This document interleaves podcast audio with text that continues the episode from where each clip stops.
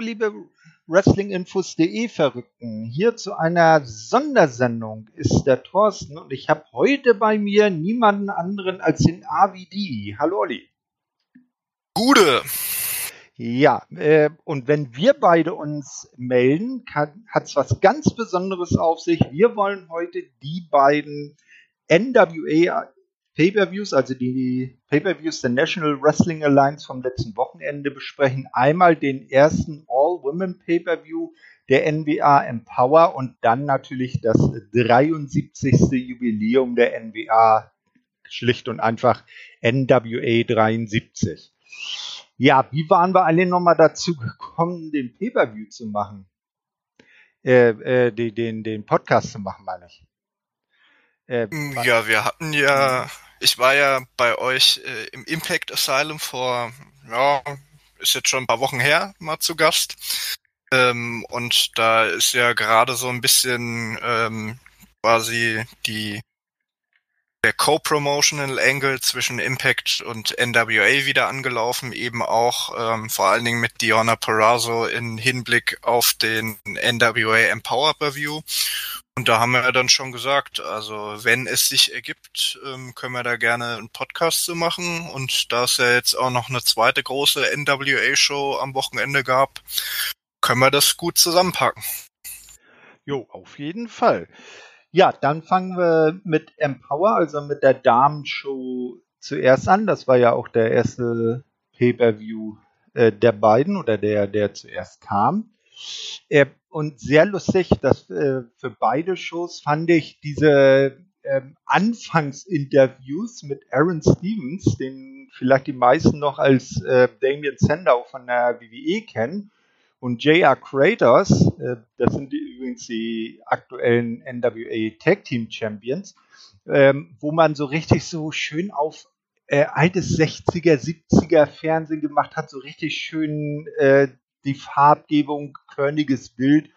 Und vor Empower wurden die beiden dann dazu interviewt, dass es jetzt eine Show nur mit Frauen gibt, wobei sie sich dann in den schönsten chauvinistischen äh, Plattitüden der 60er, 70er ergeben hatten, dass doch Frauen nicht in den Ring gehören und eigentlich ganz woanders was zu tun hätten. Ich habe das abgefeiert. Wie fandest du das? Ja, fand ich als Intro eigentlich ganz nett. Also ähm, war mal was anderes als jetzt, sage ich mal, das klassische Intro-Video und ähm, hat ja hier ähm, ehrlich gesagt auch thematisch ganz gut gepasst, ähm, weil es ja schon lange so war. Also NWA war ja vor allen Dingen auch immer so die traditionellen Promotions. Da war es ja wirklich schon lange so, dass äh, keine Frauen aktiv waren und deswegen, äh, um das mal so ein bisschen selbst äh, auf die Chip zu nehmen, fand ich es eigentlich äh, ganz, ganz nett und hat mich auch so ein bisschen erinnert, WWE hatten doch auch mal irgendwie vor ein paar Jahren ein paar Wrestler, ich weiß gar nicht mehr für was das war, irgendeine YouTube-Show oder so.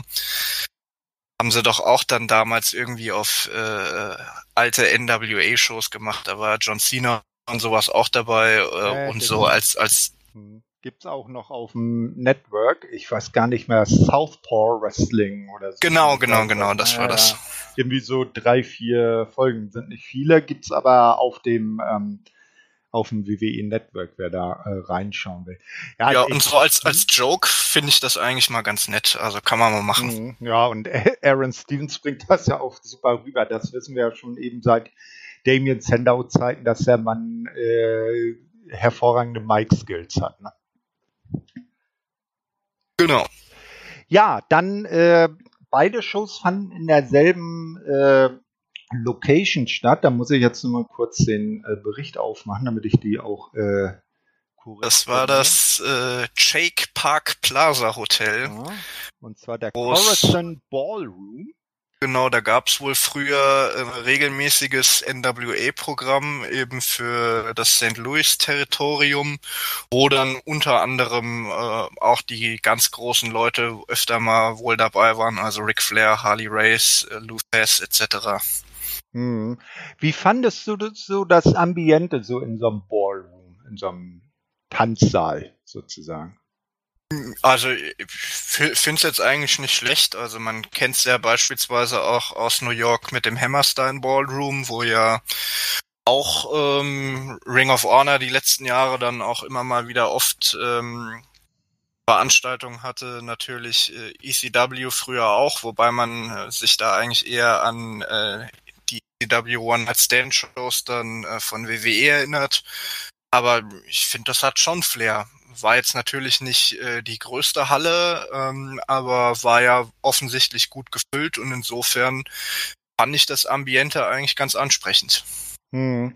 Und eine Verbesserung gegen, gegenüber der, den normalen NWA Power, also den, den Weekly Shows der NWA war, A, es fand nicht in den äh, GBS Studios oder wo das sonst immer ist, äh, statt. Und A, die Leute hatten ein Entrance mit einer Ramp und sie hatten Entrance Themes. Also das hatte ich schon so viel aufgewertet, wenn man dagegen über mal diese Studio-Catch-Shows äh, schaut, die die sonst äh, als Weekly fabrizieren, da hat mir das doch schon wesentlich besser gefallen.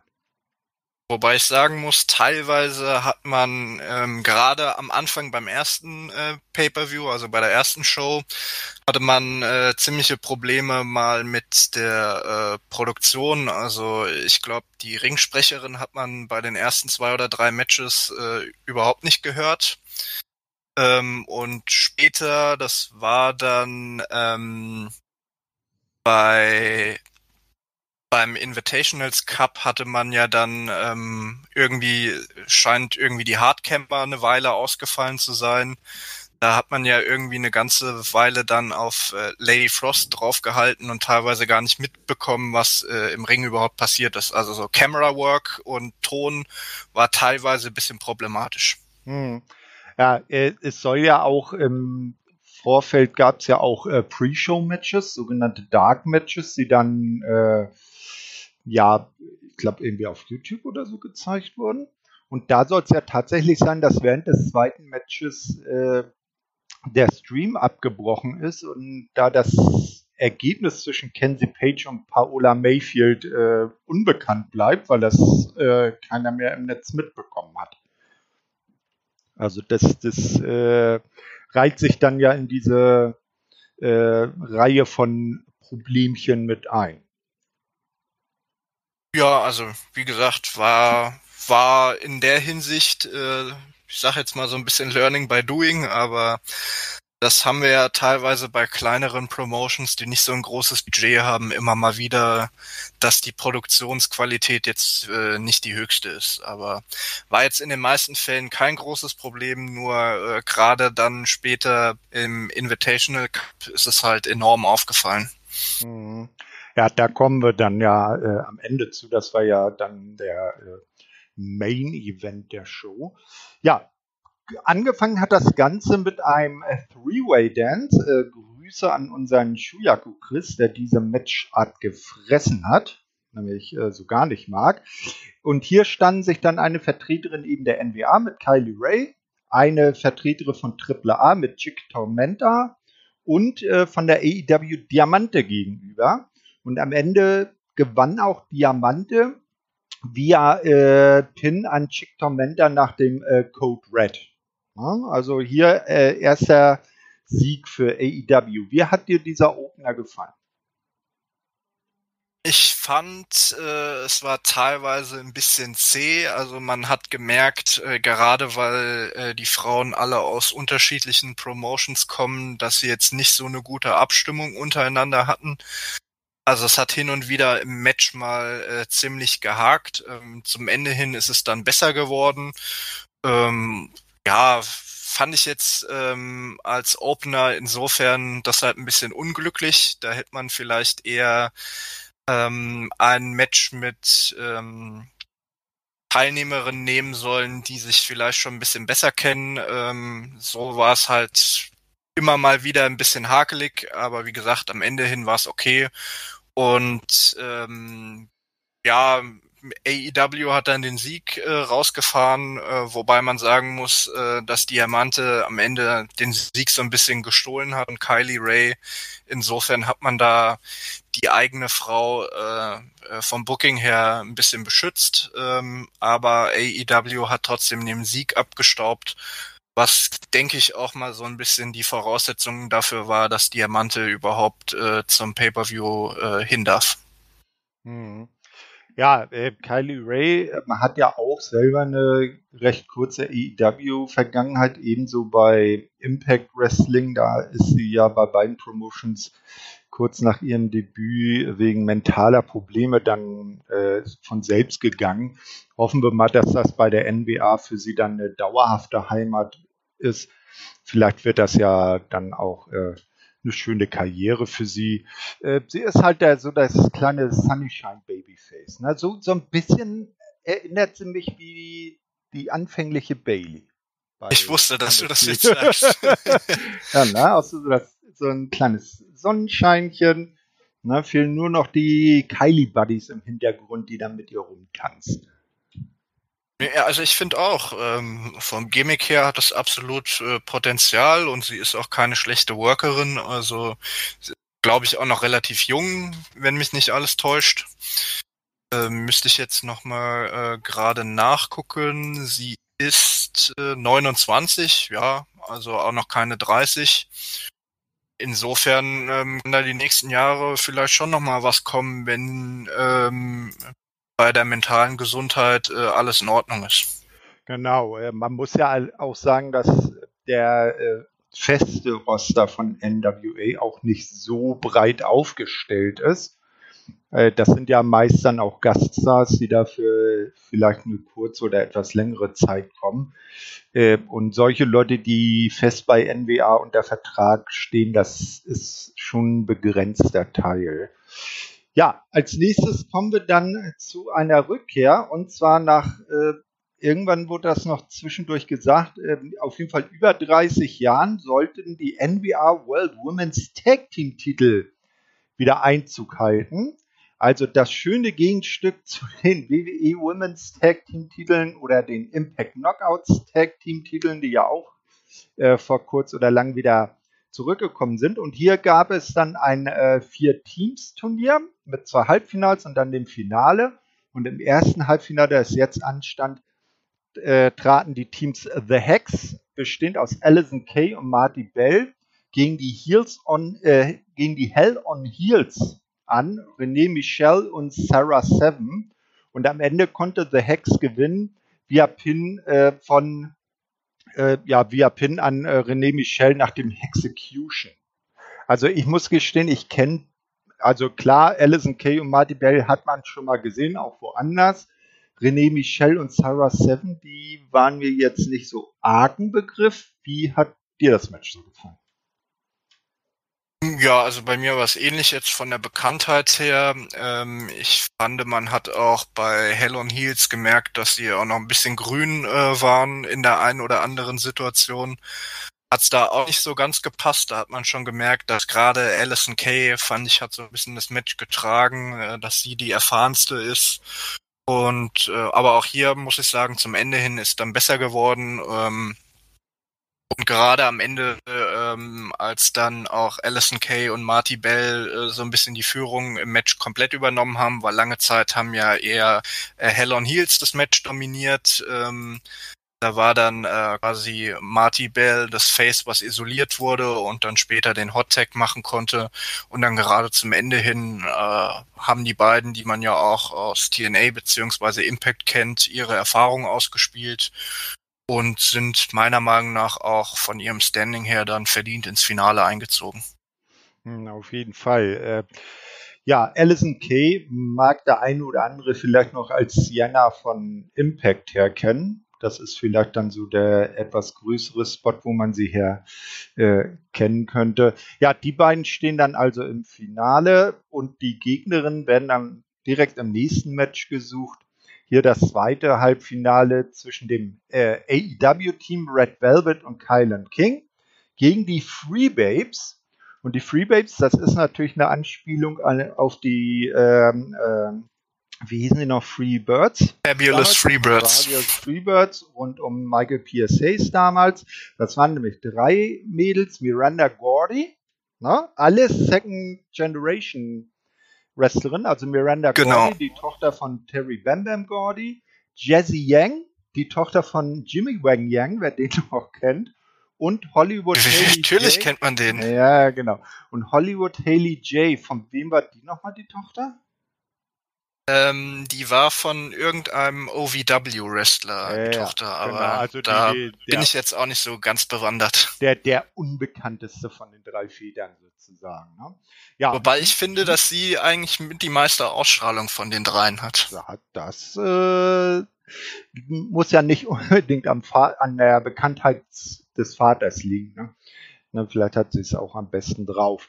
Ja, äh, und weshalb Freebabes? Also wie gesagt, in Anlehnung an die Freebirds.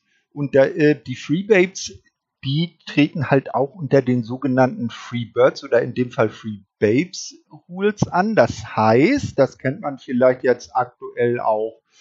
Ähm, weiß jetzt gar nicht, äh, muss ich kurz mal überlegen, wo war das im Moment noch? Ah ja, bei, War doch bei, bei, Violent bei Design. Genau, genau, bei Impact, bei Doch Violent. deine Promotion, das musst du doch wissen. ja, der Name fiel mir jetzt nicht an. Also ich, ich tanze ja eigentlich auf zwei Hochzeiten bei AEW und bei Impact, genau. Und zwar drei Teilne äh, drei Leute im Team und man weiß nie, welche beiden dann im Match antreten.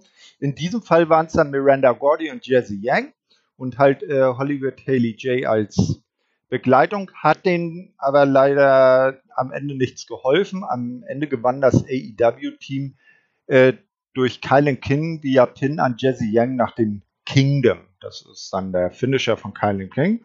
Und so war dann das äh, Titelmatch um die Women's Tag Team Titel The Hex gegen Red Velvet und Kylan King. Wie fandest du dieses zweite Halbfinale? Fand ich bis dato war das beste Match. Ähm, denke mal, die Free Babes, also von denen habe ich jetzt auch noch nicht so viel gesehen. Die mhm. werden auch noch nicht so viel Erfahrung haben. Die kamen ja auch alle relativ jung noch vor, aber haben, fand ich schon ansprechende Leistungen gezeigt. Also die haben auf jeden Fall Talent und äh, Red Velvet und Kylan King sind natürlich schon ein bisschen weiter. Und in Kombination fand ich, äh, hat es dann das bis dato beste Match ergeben. Gerade Red Velvet fand ich war, hat so ein bisschen das Match getragen, war sehr gut unterwegs und insofern fand ich es auch ähm, wichtig, dass man auch hier ähm, das erfahrenere Team und bekanntere Team ähm, äh, im Booking bevorzugt und overbringt uh, und dann ins Finale einziehen lässt. Ähm, und dann hatte man auch noch mal quasi so ein einen schönen Gegensatz äh, NWA gegen AEW im Finale. Auf jeden Fall, ja. Red Velvet ja unlängst in Pittsburgh gegen Dr. Britt äh, im Titelmatch und ist dann natürlich gnadenlos aus der Halle geboot worden. Wen wundert's? Ja, hier war sie äh, erfolgreicher. Nach dem äh, Match werden dann Backstage The Hex von May Valentine interviewt. Äh, also das ist ja die Backstage-Interviewerin der NBA. Hm, jetzt nicht so äh, mein Fall, die Dame, aber gut. Das Duo spricht über seine Rückkehr zur NBA. Alison Kay sagt, dass ihr Titelgewinn eine Menge, dass ihr der Titelgewinn eine Menge bedeuten würde ja, ein kleiner Hype nochmal aus Finale. Ne? Ja, ich fand, Marty Bell hat da sogar noch eine interessante Anspielung dann gebracht. Na, lass hören. Ja, dass ähm, äh, die Dominikanische Republik mit der NWA ja eine sehr schwierige Geschichte hätte. Ähm, war, glaub, irgendwann in Anfang der 80er, ähm, müsste, glaub, sogar Ric Flair dann der Champion gewesen sein, hat er irgendwie ein Titelmatch in der Domrep verloren. Ähm, aber der Titelgewinn wurde dann im Nachhinein nicht anerkannt, ähm, weil der dominikanische Wrestler nur innerhalb seines eigenen Landes den Titel verteidigen wollte. Und das geht natürlich oder ging natürlich beim Territoriumssystem ähm, der NWA nicht. Ähm, da gab es ja einige solche Fälle. Ich glaube, später in Puerto Rico mit äh, äh Carlos Colon, also dem, dem Vater von Calito war es dann nochmal ähnlich. Ähm, ja, und fand ich. Mir fällt auch noch so ein Fall in Japan ein. Ne? Ich glaube mit, mit Tenru.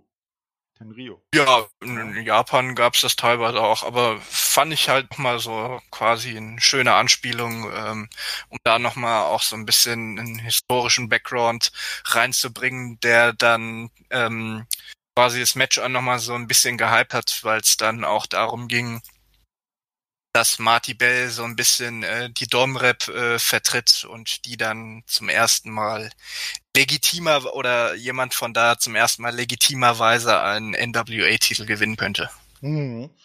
Ja, äh, werden wir dann später sehen, ob das der Fall war. Jetzt gab es auf jeden Fall ein In-Ring-Segment, äh, kein Match. Und zwar muss man sagen, Empower wurde von vier Damen äh, gemanagt oder auf die Beine gestellt, geleitet, wie man es auch immer will. Und eine davon war Gail Kim, von der ich jetzt nicht äh, wüsste, dass sie groß was früher mit der NWA zu tun hatte. Jedenfalls kommt sie jetzt unter dem Jubel der anwesenden Fans in den Ring, hält eine Promo, sie spricht über die Geschichte des Women's Wrestling im Allgemeinen, bevor sie von Taryn Terrell, Paola Blades und Genocide unterbrochen wird. Die drei bilden so ein äh, Stable bei der NWA. Äh, Terrell ergreift das Wort, während Blaze und Genocide Kim umzingeln. Äh, man muss sagen, äh, Terrell und Kim, die haben ja ein legendäres Match damals bei Impact gehabt, ein Women's, äh, ich glaube Last Women's Standing oder äh, äh, Pins. Ja, war auf jeden Fall irgendeine Hardcore-Stipulation. Auf jeden Fall heftig. Genau, jedenfalls die äh, umstellen dann Gail Kim und plötzlich kommt die, äh, wird die Musik gespielt von vielleicht Gail Kims berühmtester Fädengegnerin von Awesome Kong. Die kommt dann auch in den Ring, fertigt das Trio ab und dann gibt es halt den Stare-Down von Gail Kim und Awesome Kong. Awesome schnappt sich das Mikrofon, hält eine bewegende Rede, dankt Gail Kim nochmal verkündet ihren, äh, ihren, ihr Retirement, ihr endgültiges und beide liegen sich dann weinend in den Armen. Hat, der, hat dich das auch zu einer Träne gerührt? Mm, so weit würde ich jetzt nicht gehen, äh, aber ich fand schon ähm, ja, nochmal noch mal eine Ehrung ähm, quasi auch für die Karrieren von Gail Kim, die ja auch, ich glaube, vor zwei Jahren ihr letztes Match hatte bei Impact. Vielleicht weißt du das genauer noch. Hm, na, das muss ich gestehen, war vor der Zeit, wo ab der ich Impact wieder intensiver verfolgt habe. Nee, aber es ist noch nicht so lange her. Äh, sie taucht aber hauptsächlich bei Impact immer mal wieder so in begleitenden Rollen auf. Aber genau, und bei Awesome Kong. Bitte? Bei Awesome Kong war es ja so, dass sie, ich glaube, Anfang letzten Jahres noch offiziell bei AEW unter Vertrag stand, aber dann irgendwann auch nicht mehr aufgetreten ist. Und ähm, ja, war jetzt einfach nochmal ein schöner Moment ähm, äh, für quasi das Karriereende hat man dann nochmal gut die ehemaligen Fäden bei ähm, Impact mit reingebracht in dieses Segment. Ähm, muss halt sagen, teilweise ähm, dafür, dass es ein NWA Pay-Per-View war, ähm, ging es mir dann auch so ein bisschen irgendwie um, um andere Motions. Also gerade jetzt in dem Segment hat dann eben auch TNA beziehungsweise Impact halt eine sehr große Rolle gespielt. Wobei man da ja auch sagen muss, man wollte mit dem Pay-per-View ja auch so ein bisschen die Frauen ehren, die den Weg ebnet haben. Und da hat, äh, denke ich, gerade im Mainstream-Bereich, weil ja DNA damals auch auf einem relativ großen TV-Sender gelaufen ist, äh, haben gerade auch die Knockouts da eigentlich einen sehr hohen Stellenwert und eine sehr hohe Bedeutung, weil WWE konnte man zu der Zeit äh, in Sachen Frauenwrestling jetzt nicht so ernst nehmen. Bei Impact war natürlich auch nicht alles immer super, aber gerade die Fehde äh, Awesome Kong gegen Gail Kim steht eigentlich für äh, gutes Frauenwrestling im Mainstream, ähm, wo es lange Zeit eben in den 2000er Jahren überhaupt nichts gab. Nee, auf jeden Fall. Zu der Zeit hatte möchte ich mal behaupten, so vom TV her Impact oder damals CNA die beste Damen-Division. Ja, da konnten dann die Divas bei WWE gar nicht mithalten. Da kam es ja eher auf die Größe von gewissen anderen Attributen an, denn auf das N-Ring können. Zumindest bei den meisten. Ja, äh, wo du jetzt von Impact sprichst, das ist ein gutes Stichwort, denn im äh, vierten Match der Show ging es dann tatsächlich auch um die Impact Wrestling Knockouts Championship. Äh, ja, man hatte ja in den Wochen zuvor äh, bei Impact in den Weeklies aufgebaut. Ähm, das Match Diana Purrazzo gegen Melina, die ja bei NBA unter Vertrag steht. Und ich fand das eigentlich ein sehr gutes Match. Am Ende war es aber eigentlich auch absehbar, dass Diana Purrazzo dann den Titel behält und Melina im Venus de Mio aufgeben muss. Wie hat dir das Match so gefallen? Also ich fand es ehrlich gesagt auch ziemlich gut. Ich hatte gelesen, dass es einige ähm, eigentlich eher schlecht gesehen haben. Könnte ich jetzt eigentlich nicht sagen. Also ich meine, es gab einen Spot, ähm, das war, glaub so ein Code Red in der Ringecke, den Melina dann nicht ganz hingekickt hat. Da ist sie irgendwie, ich weiß nicht, entweder mit den Füßen oder mit dem Kopf irgendwo hängen geblieben und dann ist der Spot so ein bisschen auseinandergefallen. Ähm, aber ansonsten fand ich das jetzt eigentlich ähm, ganz gelungenes Match. Wobei ich halt auch sagen muss, ich bin ziemlich großer Fan mittlerweile von Diona Perazzo. Äh, hat sich, finde ich, gut entwickelt. Ähm, und ja, in, dass sie das Match gewinnt, war, wie du schon gesagt hast, eigentlich ziemlich klar. Ähm, ich fand es dann äh, am Ende auch gut gemacht. Dass, dass es dann schon mal kurz vor dem Finish ähm, äh, quasi kurz vorm Abbruch nochmal stand, dann Melina nochmal ein kleines Comeback hatte und äh, Diona dann das Match gewonnen hat.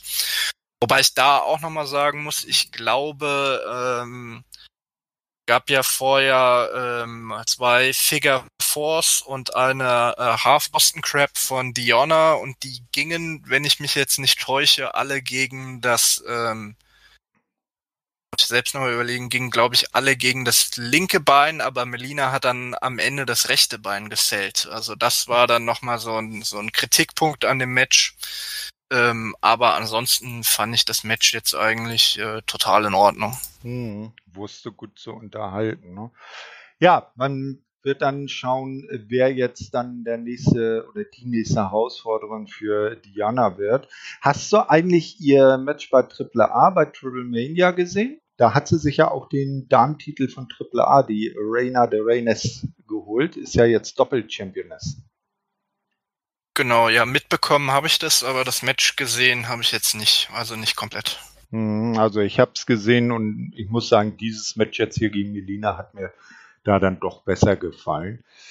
Ja, als nächstes, als fünftes Match des Abends findet dann das Finale um die World Women's Tag Team Championship statt eben zwischen The Hex, Alison Kay und Marty Bell gegen Red Velvet und Kylan King und die Hometown Damen, wenn man es mal so nennen darf, also das NWA-Team The Hex gewinnt am Ende auch nach einem Assistant AK-47 gegen Red Velvet und so sind jetzt Alison Kay und Marty Bell erste äh, NWA Women's Tag Team Champions der Modern Era. Das wurde ja auch nochmal extra so benannt. Wie fandest du das Match und wie findest du die beiden als jetzt Championessen?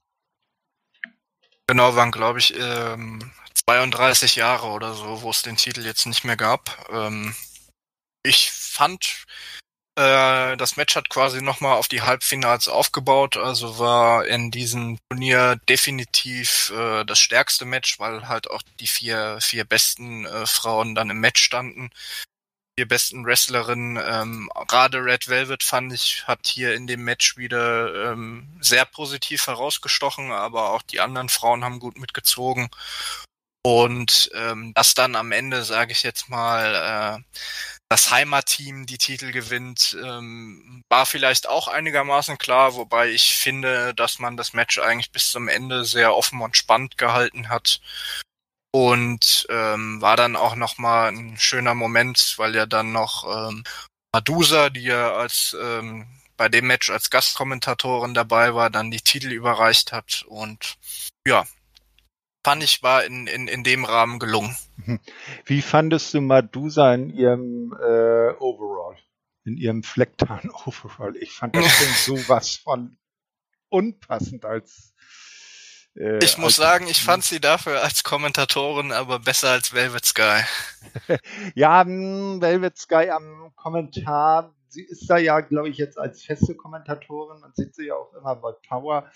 Äh, na, ja, es könnte bessere Damen geben oder wenn man da dann eine weibliche Stimme haben möchte, da gibt es bestimmt andere Alternativen. Also Velvet Sky, die ist nicht die Kommentatorin vor dem Herrn.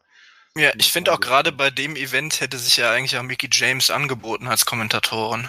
Hm, ja, auf jeden Fall. Naja, die war ja eine dieser vier äh, äh, Damen, die im äh, Backs äh, im Hintergrund dann das Ganze geleitet haben. Da gehörte dann auch Medusa oder Gail Kim dazu. Und die vierte weiß ich jetzt gar nicht mehr, wer das Jess war. war glaube ich, die vierte. Ah ja, genau, Jess. Übrigens mit, wieder mit Haaren auf dem Kopf. Ne? Also zuletzt haben wir sie ja bei Impact immer mit Glatze gesehen. Jetzt scheint sie äh, wieder Haare auf dem Kopf zu haben. Genau, die vier haben ja sozusagen die Show geleitet. Ja, wie gesagt, also dieser, dieser Overall hätte nicht sein müssen. Da hätte sich äh, Medusa schon ein bisschen was Eleganteres ähm, gönnen können. Hätte jetzt nicht gleich ein Kleid oder so sein können, aber so ein, so ein Flecktarn-Overall hätte es nur auch nicht sein müssen. Okay. Ich finde auch, fand auch die, die, die NWA-Jackets ziemlich schick von den Kommentatoren und vom Ringsprecher. Ja, genau. Ja, das ist ja so der Style, das ist halt eben so etwas Oldschool machen. Deshalb ja auch die Weekly immer so in diesem Studio-Catch-Style gehalten wird. Man will halt die alten Zeiten ehren äh, und das moderne Wrestling so in so ein bisschen nostalgischen Gewand äh, präsentieren. Und da passen diese Jackets auch, auch ganz gut ins Bild. Genau, ja. Als nächstes wird dann äh, eine weitere Dame geehrt, äh, die leider auch nicht mehr unter uns ist. Und zwar gibt es eine äh, vor dem äh, Women's World Title Match der NWA gibt es eine kleine Promo oder einen kleinen Einspieler zu Mildred Burke, die dort als erste und wahre Women's World Championess gewürdigt wird.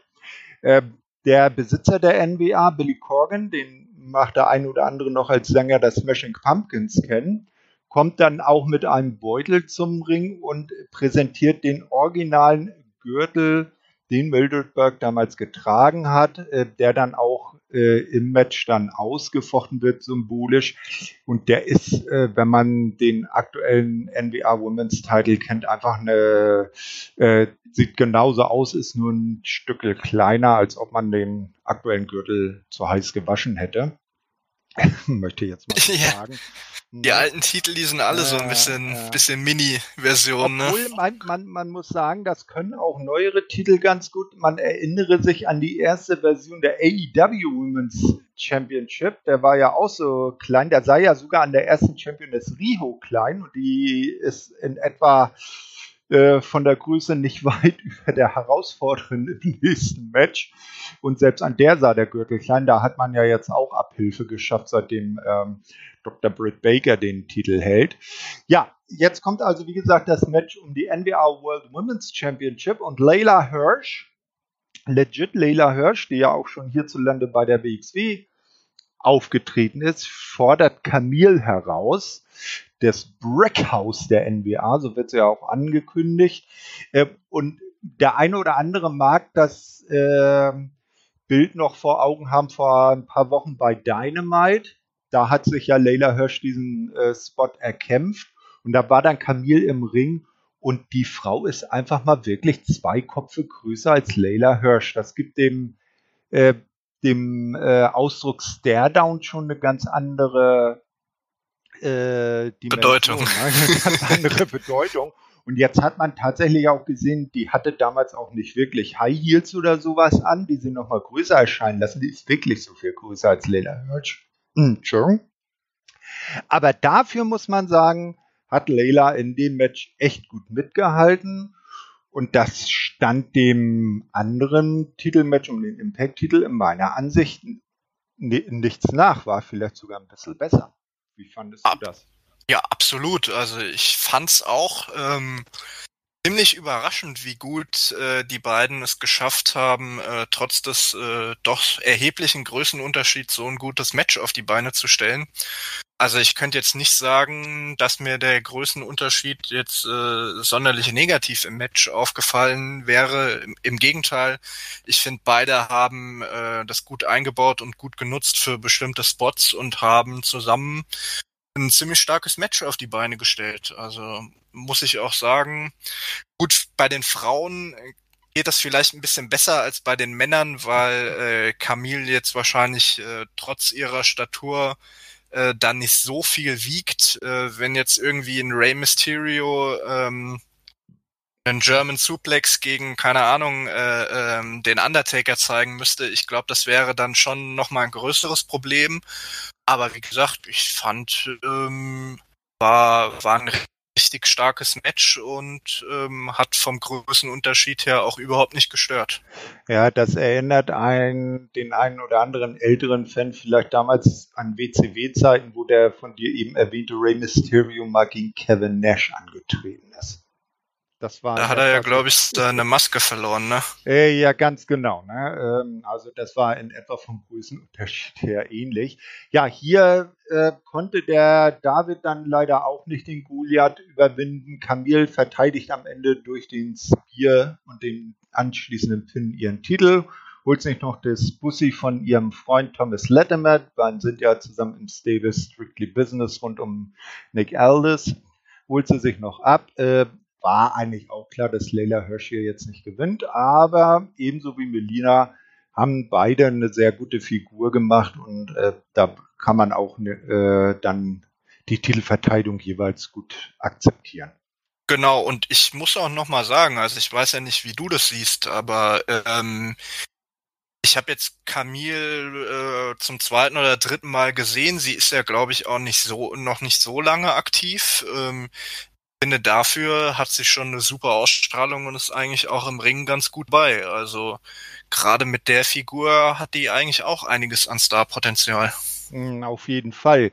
Das Ganze begann vor, äh, jetzt kann ich ein bisschen aus der, äh, aus der äh, Alterskiste äh, erzählen. Das Ganze begann vor drei Jahren bei NWA 70, also beim 70-jährigen Festival der NWA oder 70. Geburtstag. Äh, da gab es das große Rückmatch um die NWA World Championship zwischen ähm, äh, dem damaligen Champ Cody und Nick Aldis, ein Two out of Three Falls Match. Und da wurde Camille als erstes mal als Bodyguard von Nick Aldis ähm, vorgestellt. Und seitdem war sie halt immer so die große Bedrohung. Und äh, wenn man jetzt weiß, welche Leute so bei der NWA im Männerbereich äh, umherlaufen, da musste sich vor den meisten auch nicht wirklich verstecken, so von, von der Statur her.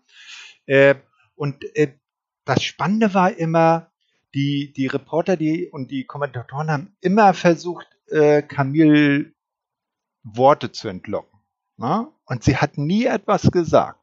Sie hat immer geschwiegen, bis sie jetzt tatsächlich dann zum Ende der letzten Power-Staffel, kurz vor äh, Groß-Corona-Ausbruch, dann tatsächlich äh, das erste Mal was gesagt hat und dann auch dadurch ausgelöst jetzt ihre Innenring-Karriere gestartet hat. Und in kürzester Zeit das äh, Damenroster bei NBA auf links gedreht hat und jetzt halt Championess ist, nachdem sie halt Serena Deep den Titel abgenommen Also ja, wie gesagt, kann ich mir durchaus auch in ein paar Jahren bei größeren Promotions vorstellen. Mhm, auf jeden Fall. Ja, dann kam der Main Event des Ganzen, das von dir schon äh, oder der von dir schon erwähnte NWA Women's Invitational Cup, ein Gauntlet Match und äh, die Siegerin dieses Matches sollte dann eben bei der NWA 73 Show, bei der 73th Anniversary Show am Folgeabend ein Titel-Shot auf Camille's NWA Women's Title bekommen. Und ins Match kamen die Damen in äh, folgender Reihenfolge. Eröffnet von Chelsea Green von Impact, gefolgt von Kira Hogan AEW, die ja jetzt kürzlich unlängst von Impact zu AEW gewechselt ist. Äh, hat ja bei Impact das äh, Team Fire and Flavor zusammen mit Tasha Steels äh, bildet. Dann kam Bianca Carelli, die mir jetzt selber nicht so wirklich bekannt war. Dann das ist die Tochter von Santino Marella. Ah ja, genau, genau. Ne? Also die Tochter von Santino Marella, die auch äh, dann, weil ihr Vater ja auch äh, ziemlich kampfsportaffin ist, da auch eher so in äh, die Richtung ihr Gimmick entwickelt hat. Äh, dann Thunder Kitty, hm, äh, sagt mir jetzt auch nichts. Dann kam Genocide, die hat man äh, schon zuvor rund um Terran Terrell gesehen und die verkörpert so ein, ja, so ein Andro, ja, man, die äh, Kommentatoren haben es Androiden-Gimmick genannt, weil sie doch ein ziemlich äh, roboterhaftes äh, Facepaint hat und so äh, die unüberwindbare äh, Macht darstellt. Ja, dann kam die von dir vorhin schon äh, erwähnte Lady Frost, na, wo du gesagt hattest, dass ja bei den äh, Kameraproblemen lange ja. gehalten wurde. Dann kam Debbie Malenko, äh, korrigier mich, ich glaube, das ist die Nichte oder die Tochter von äh, Dean?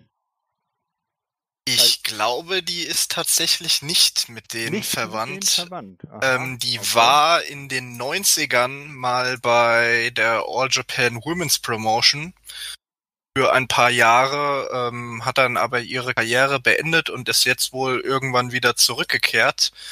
Und die wurde wohl von äh, Bruce Malenko trainiert. Ah, dann ähm, so in, in als in Ehren ihres äh, Trainers, eben des Vaters von Genau, also laut, laut Storyline soll wohl Boris Malenko der Vater gewesen sein. Also war jetzt halt nicht, aber hat man ja früher auch immer mal gern gemacht, irgendwelche Familienverhältnisse gesponnen.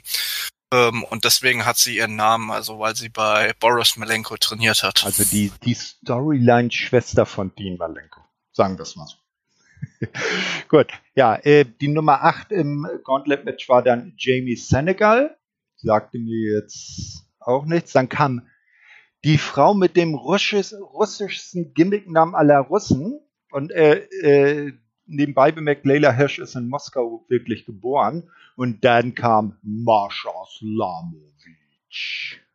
Oh, da, da, da hast du doch schon fast wieder äh, hier ähm, äh, Lana vor Augen gehabt, so mit, mit Akzent. Lana und Rusev Vibes. Ja, ja, genau. Marsha Slamovic. Oder ich, ich muss so unwillkürlich irgendwie an äh, Rocky 4 denken. Ivan Drago. Das Ach, könnte auch hinkommen, ja. Äh, genau. So, und den Abschluss bildet dann als Nummer 10 äh, Tuti Lynn Ramsey. Hm, okay, sagte mir jetzt auch nichts. Wie gesagt, äh, der Damenroster von NWA ist jetzt von sich aus auch nicht so groß, da sind wohl auch viele. Ja, die war auch, mhm. Glaube ich, deswegen im Match, weil die Hometown Hero Hero war. Also die ist jetzt, glaube ich, auch noch nicht so lange ja, dabei, genau, aber. Der St. Louis, St. Louis Area, ne? Genau. Ja, ähm, dann äh, die Eliminierung, also Eliminierung in dem Match durch Pinfall oder Submission, äh, kam dann wie folgt. Bianca Carelli äh, wird durch Genocide via Pin nach einem Swinging DDT rausgeworfen. Thunder Kitty auch durch Genocide. Lady Frost muss äh, sich Debbie Malenko und äh, der Submission im SCF geschlagen geben. Debbie Malenko selber wird von Kira Hogan via Pin äh, rausgeschmossen, äh, rausgeschmossen, genau, rausgeschmissen, als Malenko ein Surfboard-Stretch gegen Green ansetzt. Also, War ein schöner Spot. Mh, auf jeden Fall. Genocide muss sich dann Marsha Slamovic geschlagen, äh, geschlagen geben, ja, geschlagen geben. Jenny Senegal, äh, Jamie Senegal dann äh, wird von Chelsea Green rausgeschmissen. Äh, nee, was sind das? Ach nee, Genocide wird durch Mascha Slamovic, Jamie Senegal und Chelsea Green in Personalunion rausgeworfen, weil sie ja so eine mächtige äh, Dame ist. Äh, Jamie Senegal dann äh, direkt äh, quasi dahinter durch Mascha Slamovic äh, via Pin nach dem Package Pile Driver. Ich finde bei WWE Ah, Owens sollte wieder sein Package Pile Driver zeigen. Ja, auf jeden Fall, aber mit Pile Driver ist da nicht viel. Ja, ja, ja. So, dann Kira Hogan äh, muss die Segel streichen durch Marsha Slamovic via Pin nach dem Tower of Doom. Dann, Der war äh, auch ziemlich knapp bemessen, muss ich sagen. Also mm. sie hat da schon halb irgendwie mit den ja. Beinen oder den Knie auf dem Top Turnbuckle äh, äh, gelegen und konnte deshalb gar nicht so richtig abspringen und kam, glaube ich, auch so ein bisschen äh, unglücklich dann auch auf. Mhm. Ja, dann erwischt es Marsha selber, die durch Tutti Lynn Ramsey, also die, den Hometown Hero hier rausgeschmissen wird, via Pin nach einer Huracanrana. Und zum Schluss, ja, muss leider dann Tutti Lynn sich Chelsea Green geschlagen geben nach dem Unprettier. Und so gewinnt Chelsea Green von Impact Wrestling diesen äh, Women's Invitational Cup und äh, feiert am Ende mit Konfetti und allem drum und dran einen großen Pokal. Die Damen kommen alle nochmal nach draußen. Es wird gefeiert. Sie fordert auch Tutti Lynn an, auf, äh, sich äh, auch nochmal auf die Ringecke zu steigen und sich äh, feiern zu lassen. Und mit dem Bild geht dann auch die Show zu Ende. Ja, wie hat dir dieser Women's Invitational Cup erstmal als Match gefallen? Also als Match hat er mir ziemlich gut gefallen. Ich finde, ähm, teilweise gab es mal ein paar Längen, weil äh, doch die ein oder andere Dame äh, relativ grün war. Also ähm, Gerade Bianca Carelli ist mir, ist mir da aufgefallen in einigen Aktionen, ähm, aber insgesamt fand ich äh, für das, was es war, absolut okay. Ich fand es auch vom Booking gut gemacht, ähm, dass Tutilin Ramsey dann bis zum Ende dabei war, aber dann eben doch quasi die Favoritin Chelsea Green gewonnen hat, weil das dann nochmal für den folgenden Tag ein spannenderes oder besseres ähm, Titelmatch versprochen hat. Ansonsten fand ich Lady Frost, die war leider nicht so lange dann im Ring ähm, aktiv, aber fand ich auch ziemlich auffällig und sehr interessant, hat mich so ein bisschen an Alexa Bliss erinnert. Ja, die hat auch einen interessanten? Eben so ein bisschen frosty. Ich fand nur, man hätte das als Co-Main-Event bringen sollen und ähm, das Titelmatch als Main-Event, das dann quasi ähm, nach dem, nach der Titelverteidigung ähm, von Camille nochmal ein Stairdown kommen kann. Und damit man dann nochmal das Match für den folgenden Tag aufbaut. Ja, genau. Das, das hätte das Ganze natürlich ähm, äh, gut abgerundet. Ja, wie hat dir denn Empower, wie der Event ja hieß, so als Ganzes gefallen? Würdest du von der NWA gerne vielleicht jährlich so eine Damenshow ja, wird denke ich auf jeden Fall geben. Ähm, ich fand für die Debütausgabe äh, war es okay. Ich fand aber ähm, teilweise, ähm, also man hat sich halt selbst ein bisschen mehr overgebracht, als äh, der Pay-per-View dann am Ende geliefert hat ähm, weil man ja auch hier monumentale Nacht für äh, Frauenwrestling etc. Also da gab's ja schon auch mit äh, mit dem äh, Evolution Pay-per-View von WWE gab's ja in den letzten Jahren auch schon ein paar größere Women's Only äh, Events. Also da fand ich, hat man es vielleicht in, von der Promo her ein bisschen übertrieben. Und ich hätte mir vielleicht, also ich, deswegen habe ich mir auch am Anfang also vor ein, zwei Monaten, als der Pay-Per-View so ein bisschen an, angelaufen ist, angekündigt wurde, beworben wurde, hätte ich mir gerade für den Invitational Cup dann auch ein richtiges Turnier erwartet. Also jetzt nicht nur ein Gauntlet-Match, sondern dann halt quasi vier Viertelfinals, zwei Halbfinals, ein Finale. Ja, so und ich hoffe. Ring, ne? Genau, ungefähr so.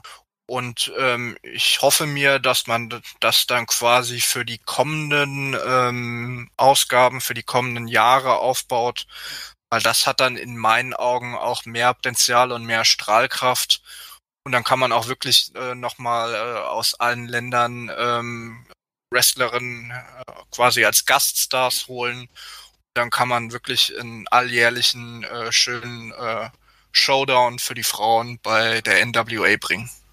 Ja, das, eh, ich meine, so, wenn es so als Doppel-Event dauerhaft dann beibehalten, so immer äh, erst die Damenshow und am nächsten Abend dann das äh, eigentliche Jubiläum der NWA. Das fand ich so von der, vom Aufbau her eigentlich ganz passend. Ja, werden wir dann sehen nächstes Jahr, ob es vor NWA 74 dann Empower 2 gibt. Ja, äh, wollen wir dann mit äh, NWA 73 mit der 73 Anniversary Show dann jetzt weitermachen?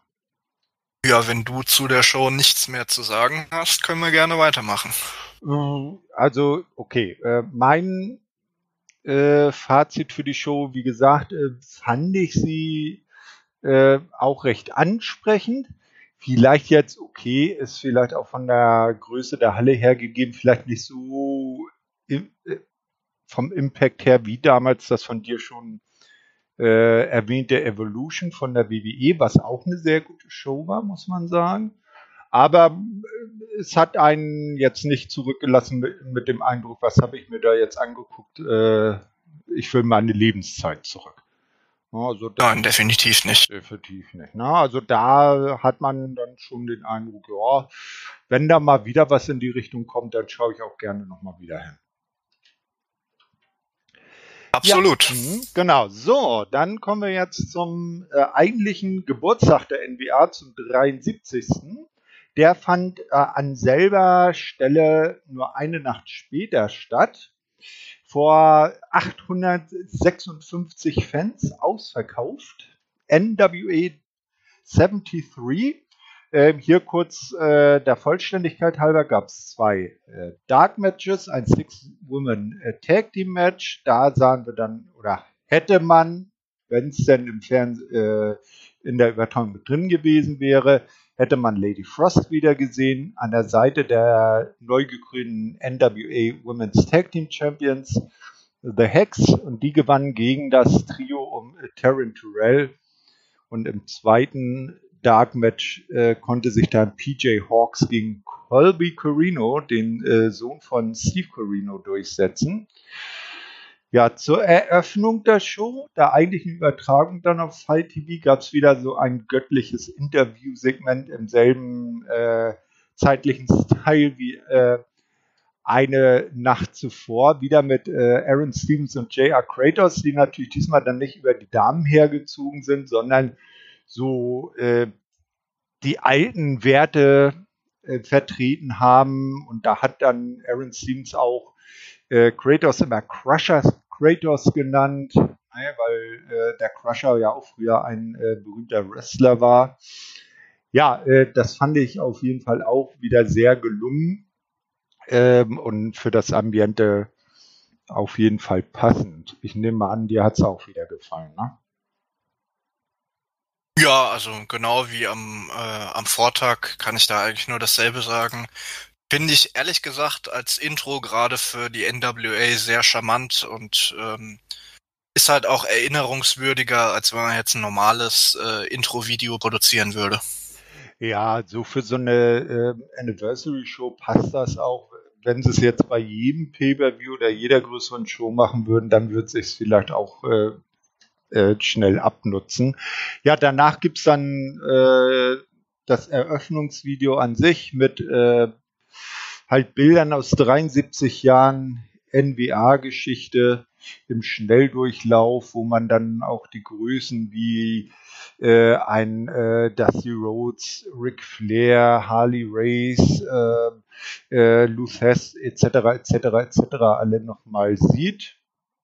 Und das Ganze dann von den äh, Kommentatoren jetzt rund um äh, Joe Galley. Der war ja in der Nacht vorher bei Empower nicht dabei, aber wieder mit äh, der guten, äh, äh, na sag schon Velvet Sky. Velvet Sky. Ja, genau, an seiner Seite. Äh, ja, äh, die gingen dann nochmal die Card durch und dann hieß es Welcome at the Chase. So, das war ja auch der Untertitel dieser Veranstaltung. Und das Ganze begann dann mit dem ersten Match, dem A Brawl in the Lou, ein Triple Threat Match, also im Prinzip genau das, derselbe Beginn wie bei Empower, ein Three-Way. Tim Storm gegen Tom Latimer gegen Crimson. Und das Ganze äh, war ein, wie es äh, wohl aussah, ein Hardcore, ein, ein, ein äh, Pins Count Anywhere Match. Und am Ende konnte sich tatsächlich Tim Storm der seines Zeichens schon über 50 ist, aber ich finde, einer der besten Ü50er im Business ist, gegen Tom Latimer und Crimson durchsetzen. nachdem er den Perfect Storm gegen Crimson durchgebracht hat.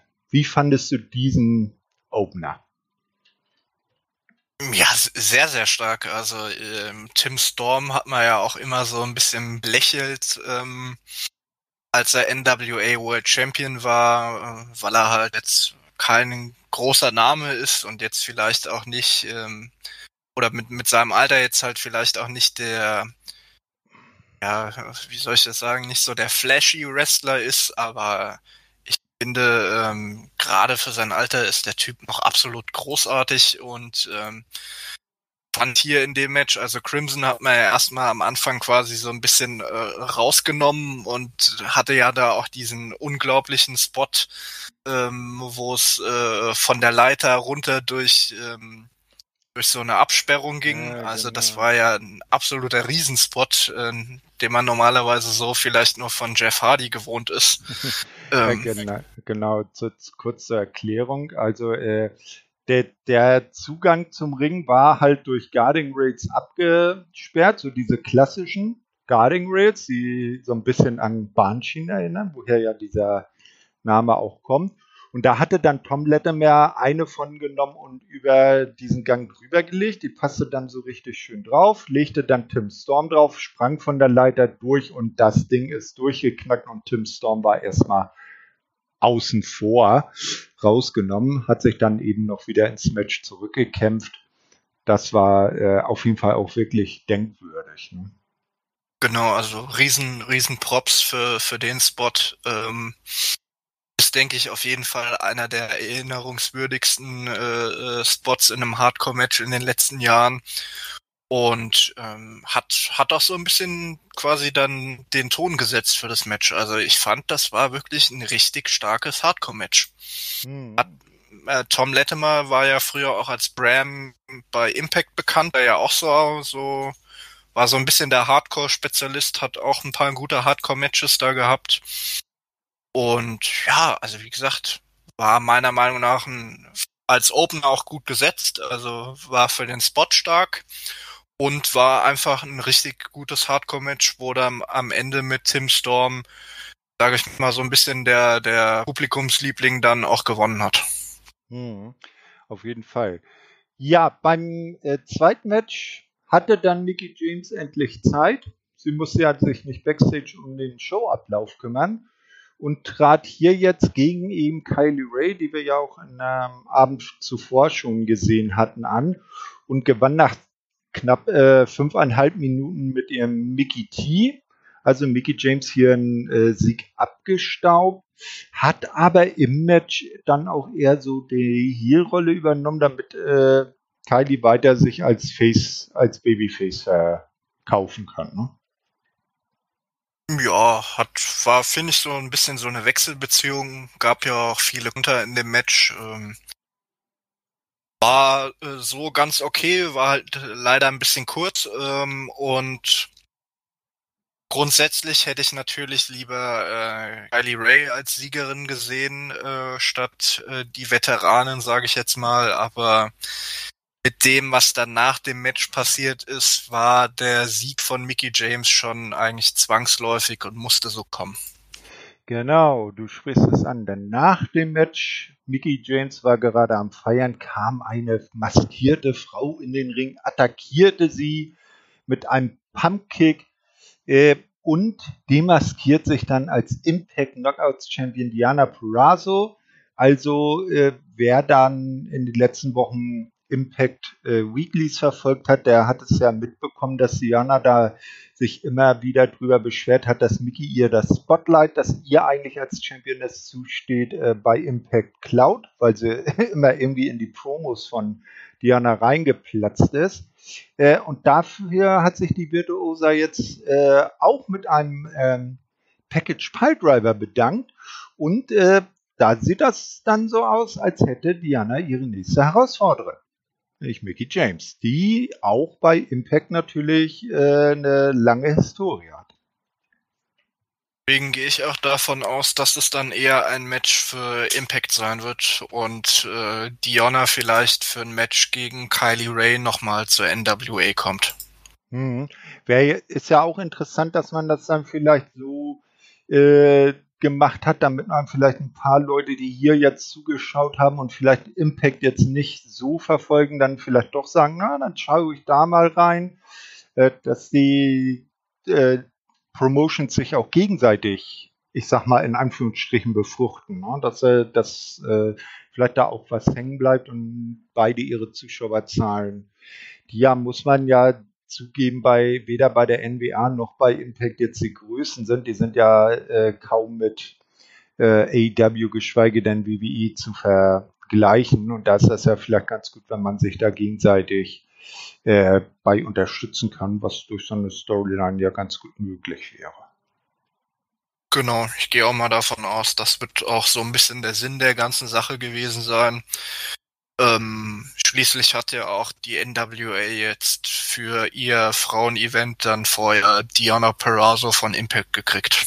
Hm, ganz genau.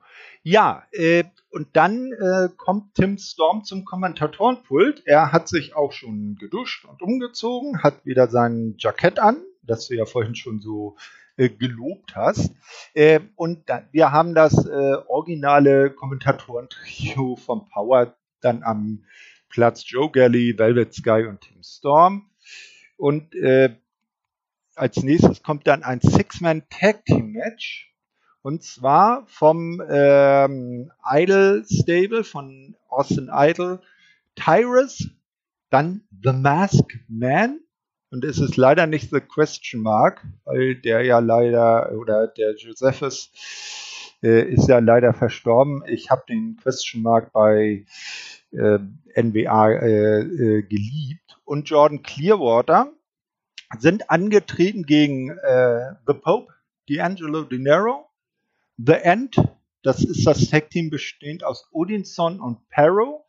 Am Ende gewann dann der äh, Stable von Austin Idol via äh, Pin an Odinson durch The Mask Man. Das Match hat knapp 13 Minuten gedauert. Wie hat dir dieser Six-Man-Tag gefallen? Also ich muss sagen, das war so das Match, mit dem ich ähm, eigentlich am wenigsten anfangen konnte. Also ähm, gerade von Tyrus bin ich jetzt auch nicht unbedingt ein Fan. ähm, kennt man ja auch schon früher von von WE. Und genau, er ähm, seine Mama nicht mehr. Ne? Genau. und ähm, The Pope äh, ist jetzt eigentlich auch seit zehn Jahren mehr als Kommentator denn als Wrestler eigentlich aktiv. Ähm, was man halt auch an der einen oder anderen Stelle so ein bisschen merkt. Ähm, und insofern fand ich, war das Match tatsächlich in meinen Augen zumindest ähm, relativ schwach. Und ähm, am Ende hat man dann halt nochmal das Finish für Storyline-Gründe genutzt, weil sich dann The Masked Man nach dem Finisher von Tyrus selbst eingetaggt und den Pin abgestaubt hat. Mhm, und das hat Tyrus gar nicht so toll gefunden und hat sich dann einfach mal The Mask äh, nee, genau. Äh, Tyrus hat den dann äh, den Hurt Punch gezeigt und Maskman hat abgestaubt. Schön habe ich ver verlesen. Nee, genau. Ähm, das Match hat, ist wahrscheinlich aus der eigentlichen Titelfeder um den TV-Titel zwischen Pope und äh, Tyrus erwachsen. Ja, hätte ich jetzt auch nicht so in der Art gebraucht. Äh, kommen wir dann lieber zum nächsten Match. Die NWA National Championship, der mit Abstand hässlichste Titelgürtel im Wrestling, meiner Meinung nach. Das ist einfach ein rotes Leder, auf dem eine, die goldenen USA, äh, also die Umrisse, das Land einfach vorne drauf geknallt ist. Und das wird dann National Championship genannt. Und der Champion Chris Adonis verteidigt das Ganze gegen den Herausforderer Cowboy James Storm, den man auch äh, von aus der Powerzeit von der NBA kennt, aber primär natürlich aus TNA von den Teams äh, American, America's Most Wanted oder auch Beer Money. Am Ende gewinnt Chris Adonis, äh, indem er sich äh, den, äh, zum Titel sneakt, ein Einroller mit den Füßen auf den Seilen und er ist nach 14,5 Minuten, äh, Minuten weiter Champion. Ja, wie hat dir dieses Match gefallen? Äh, hast du früher James Storm auch verfolgt?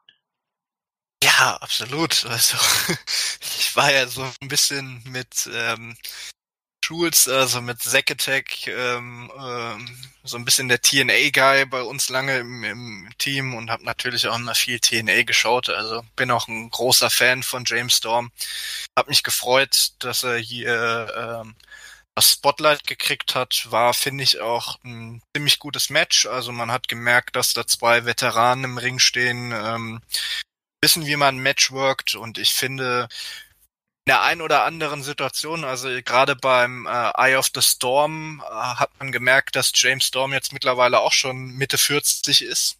Aber ansonsten fand ich genau wie äh, äh, Bobby Root, der ist ja in einem ähnlichen Alter, können die ähm, für ihr Alter noch richtig gut worken und äh, Storm ist sowieso eigentlich immer bei den Fans over. Finish war dann natürlich ganz interessant, weil ja James Storm eigentlich das Match vorher gewonnen zu haben schien, ähm, weil der Referee einen Free Count äh, gezählt hat. Äh, dabei aber Adonis ähm, einen Fuß auf dem untersten Seil noch hatte, ähm, wodurch der Referee, was er dann noch nach dem Free Count gemerkt hat, ähm, quasi nicht die Ringglocke hat läuten lassen und nach einer kurzen Unterredung mit zwischen, zwischen Storm und dem Referee ähm, kam es dann eben zu besagtem Einroller von Adonis, wo er dann ähm, auch ähm, quasi die Seile benutzt hat, um äh, Storm zu pinnen, was der Referee dann aber eben nicht gesehen hat. Und ich gehe mal davon aus, dass man das noch aufgreift, um ein weiteres Titelmatch zu bringen. Insofern fand ich es halt ein bisschen unglücklich, dass man jetzt ähm, bei der Anniversary Show ähm, ja kein klares Finish gebracht hat. Ja, das ist ein bisschen komisch. Ne? Eigentlich wäre das ja so der Event gewesen, wo so eine Fehde ihren Höhepunkt hat und dann so das ultimative Match mit der klaren Entscheidung, wo dann vielleicht James Storm seine Odds äh, overkommt und dann tatsächlich den Titel gewinnen kann, den er auch schon mal getragen hat.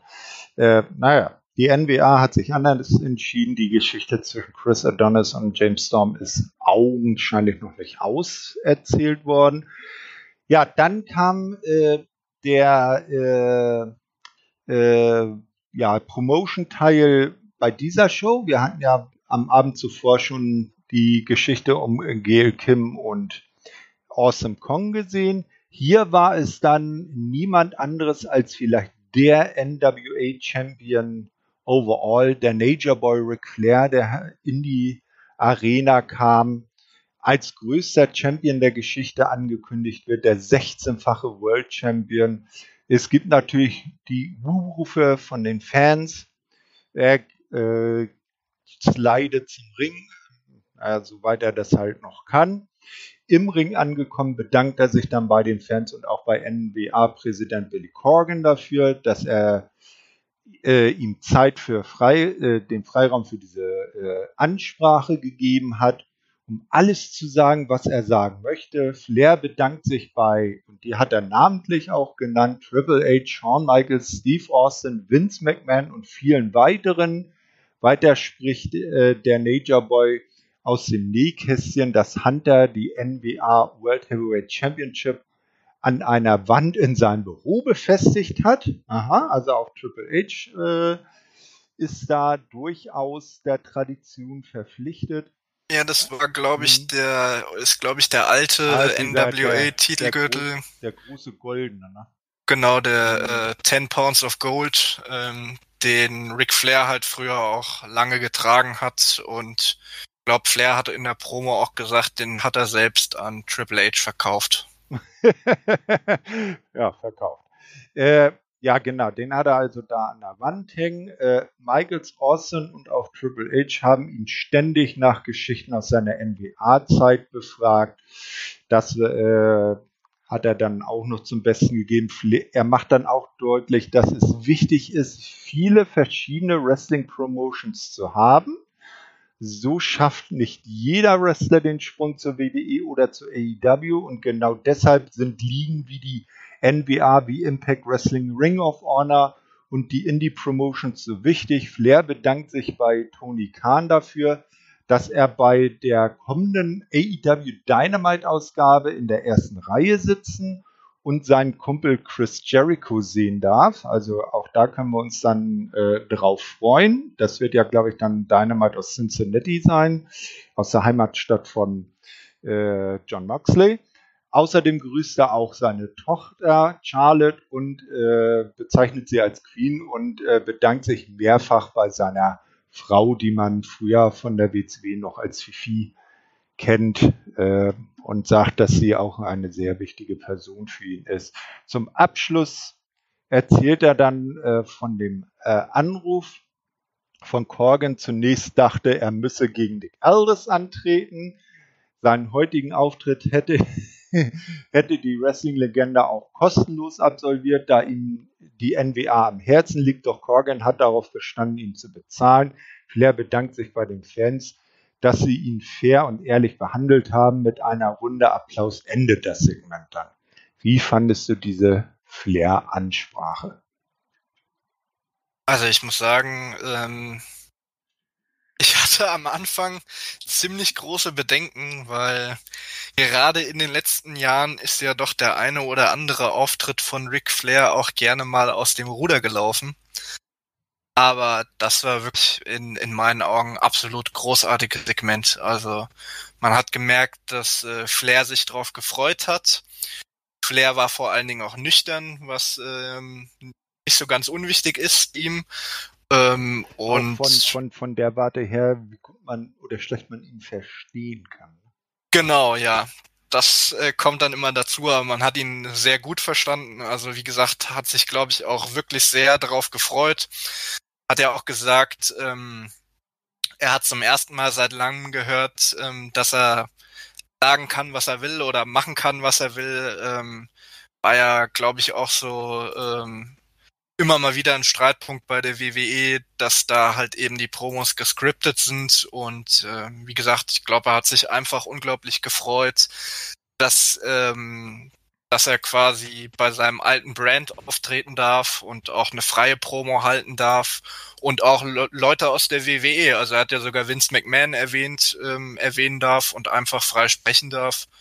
Und ähm, fand ich war trotz ähm, der Erwähnung von ähm, Wrestlern oder anderen Promotions wie WWE, AEW, äh, WCW, äh, fand ich, war es immer sehr respektvoll und er ist immer wieder zurück auf die NWA gekommen, wo er halt ähm, den Großteil seiner Karriere verbracht hat und die größten Erfolge hatte und was die NWA auch für das Business insgesamt bedeutet, weil er hat ja auch immer gesagt, ähm, dass eben ein Undertaker, ein Triple H, ein Shawn Michaels mit der NWA aufgewachsen sind und ihn eben auch immer nach alten Geschichten gefragt haben. Und insofern fand ich, war das wirklich ein, ein sehr gelungener und auch ein sehr schöner Auftritt, dem ich äh, Ric Flair auch wirklich gönne. Ja, äh, mich hat das auch sehr begeistert und äh, ähm, ich verfolge ihn ja auch schon echt lange. Er war im Main Event der ersten Wrestling Show, die ich echt live gesehen habe. Das war hier in äh, Deutschland bei äh, in Kiel in der Ostseeheile bei der, ah, wie hieß sie damals, European Rampage Tour 1992 im Main Event gegen Bret Hart um den WWF-Titel. Ja, da war er gerade bei seinem WWF-Intermezzo. Ja, ganz genau, genau. Äh, ja, ja, auf jeden Fall. Äh, und wenn er dann so gut beieinander ist, ist das ja auch ein Genuss, ihm dann zuzuhören, weil der Mann, der hat echt viel erlebt. Gute, aber auch. Äh, ja, und der kann vor allen Dingen immer noch eine hervorragende Promo halten. Mh, auf jeden Fall. Ja, äh, die Fans haben ihn dann verabschiedet. Es war Zeit fürs nächste Match. Das war die NBA National Championship Number One Contendership Battle Royal. Also ein bisschen so wie am Abend zuvor äh, das Gauntlet-Match eine neue Herausforderung für Camille gesucht hat, wurde hier jetzt der nächste Herausforderer Chris Adonis gesucht. Und in dieser äh, Battle Royale, wo alle Leute gleichzeitig im Ring angefangen haben, also nicht so wie so ein Royal Rumble, wo sie nacheinander reinkommen, da waren die Teilnehmer ähm, El Rudo, Jamie Stanley, Marshy Rocket, den kennt man zum Beispiel von MLW. Dann Slice Boogie, den kennt man von der NBA. Jeremiah Plunkett, Luke Hawks, JTG, ja, einigen vielleicht äh, damals aus äh, WWF, WWE-Zeiten von Crime Time bekannt. Captain Yuma, Rush Freeman, Heartthrob Jaden, äh, Mims und Saul Renaro. Und ähm, dann war noch der letzte Platz frei und da kam Father James Mitchell heraus und den habe ich jetzt tatsächlich dieses Jahr äh, schon bei der dritten Promotion gesehen. Der hat bei Impact und bei AEW Hochzeiten geleitet. Und äh, bei Impact ist er ja eigentlich äh, fast immer zu sehen. Äh, und hier begleitet er jetzt seinen neuesten Schützling Judas zum Ring. Und der gewinnt auch am Ende diese Battle Royale und wird dann der nächste Herausforderer wohl für äh, Chris Adonis. Äh, wie hat dir das Match so gefallen? Welche Leute kanntest du davon? Und äh, findest du mit Judas den richtigen Sieger? Also ähm, man kannte ein paar Leute, du hast ja jetzt schon einige erwähnt. Ähm, Al Renaro kenne ich noch, der war früher bei Ring of Honor in den Nullerjahren. Und äh, Judas ist, wenn ich das richtig mitgekriegt habe, der ehemalige Murphy von Gunner und Murphy bei TNA. Da hast du aber, glaube ich, nicht, das war nicht deine Zeit. Ähm, ich habe sie am Rande mitbekommen, aber äh, sein, sein damaliger, ja, das waren ja so die Security-Jungs.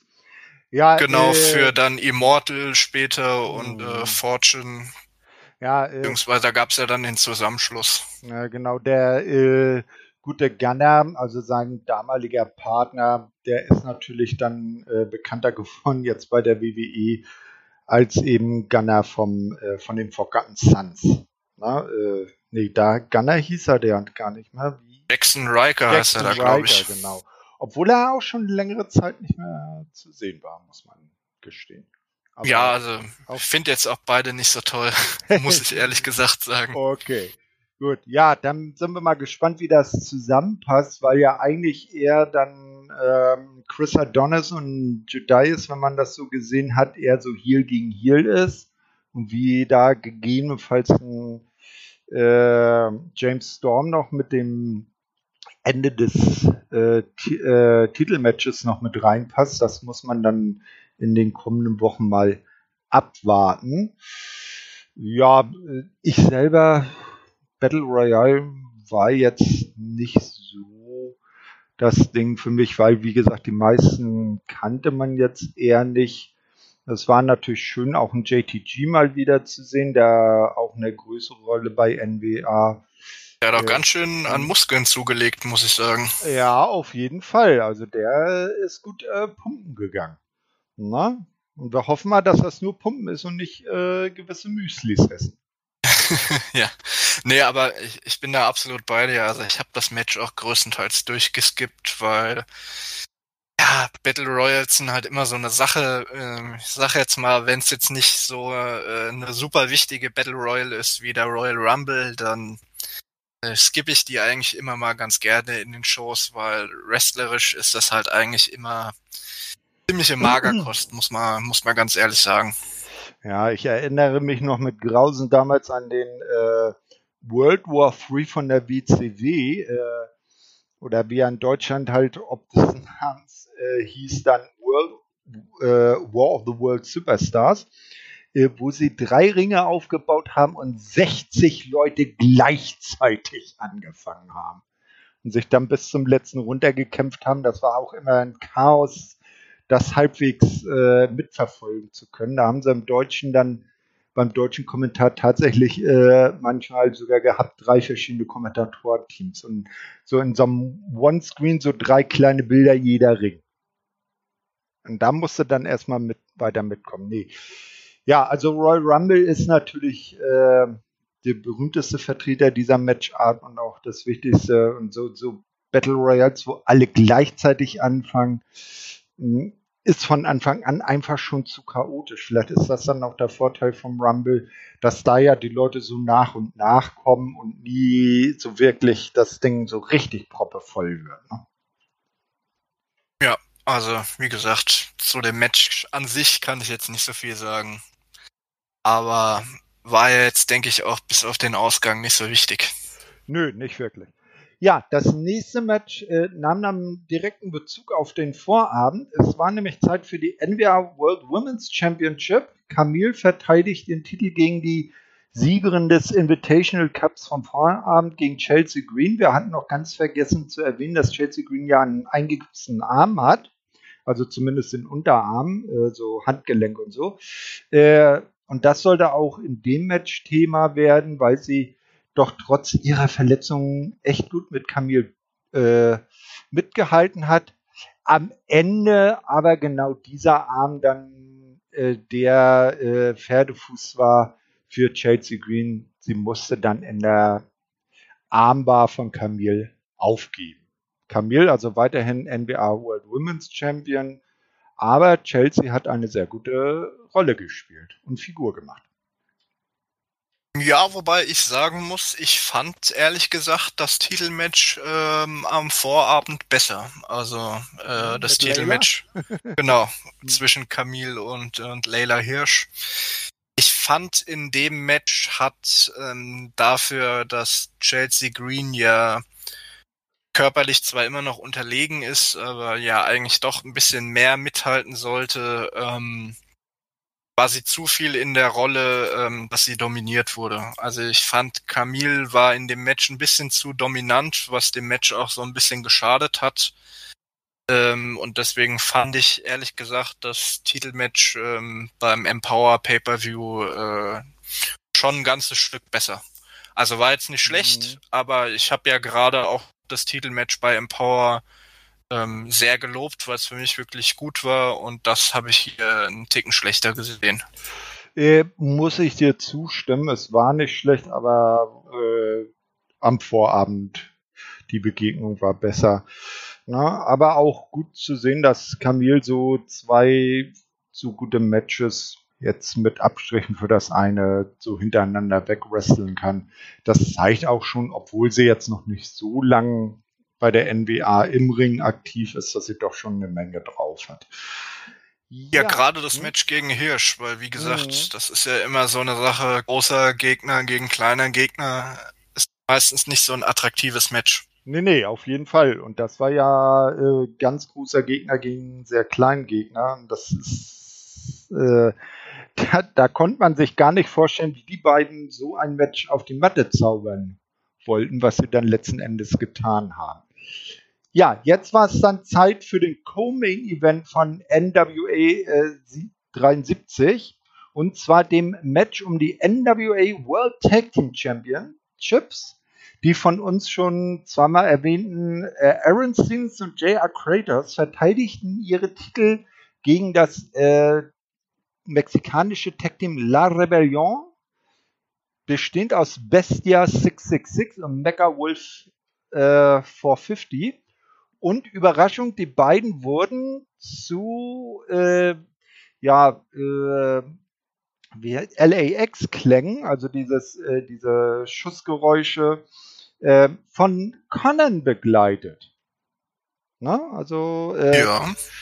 auch sehr interessant. Und tatsächlich nach 13,5 Minuten können die beiden Mexikaner sich den Titel sichern, nachdem Mecha Wolf 450 nach dem Mark of the Beast Aaron Stevens bis 3 auf der Matte halten kann. Also die NWA hat neue Tag Team Champions, La Rebellion. Genau, ja, ist ähm, definitiv interessant, gerade weil äh, Conan ja eigentlich ähm, bei MLW jetzt, glaube ich, eine Neuauflage von LAX an den Start gebracht hat dass man da jetzt wohl ähm, quasi denselben Theme verwendet. Ähm, sind jetzt halt nicht unter dem LAX Monica äh, aufgetreten, sondern unter La Rebellion, aber wer weiß, ob es da vielleicht in Zukunft auch nochmal Überschneidungen oder eine zusammen größere Zusammenarbeit geben wird. Ähm, gerade weil jetzt La Rebellion ähm, Titelträger geworden sind bei der NWA. Und vom Match her fand ich es ähm, teilweise über Strecken ein bisschen zäh, weil Aaron Stevens wirklich sehr lange isoliert wurde, bis er dann ähm, den Hot Tag machen konnte. Aber in der Endphase war es dann ein gutes Match, gutes Tag Team Match, ähm, gab ein paar schöne Spots, paar schöne Aktionen.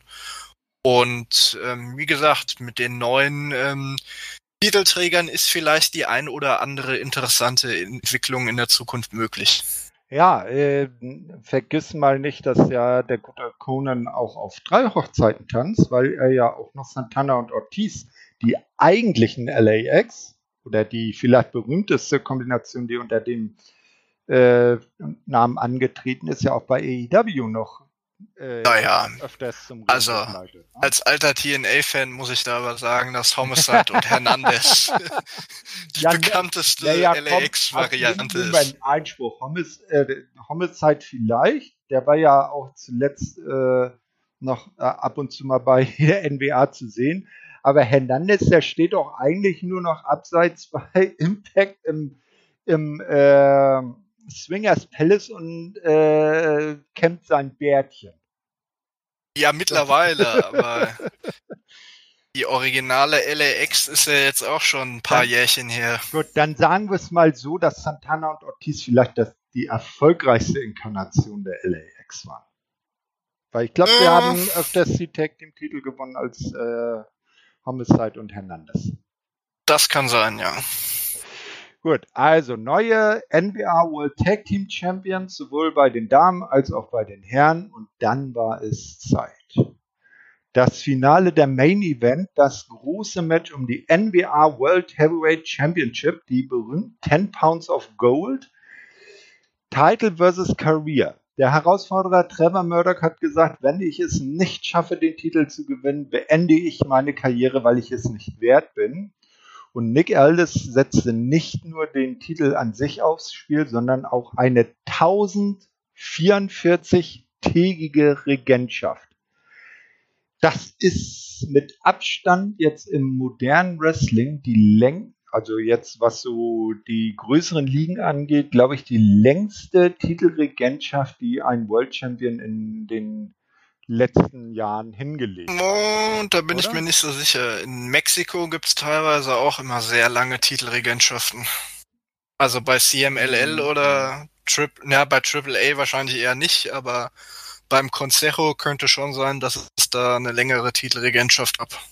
Ja, aber CMLL äh, hat man vielleicht nicht so hierzulande auf dem Schirm. Also ich meine jetzt so für das, was wir so auch mitbekommen. Ne?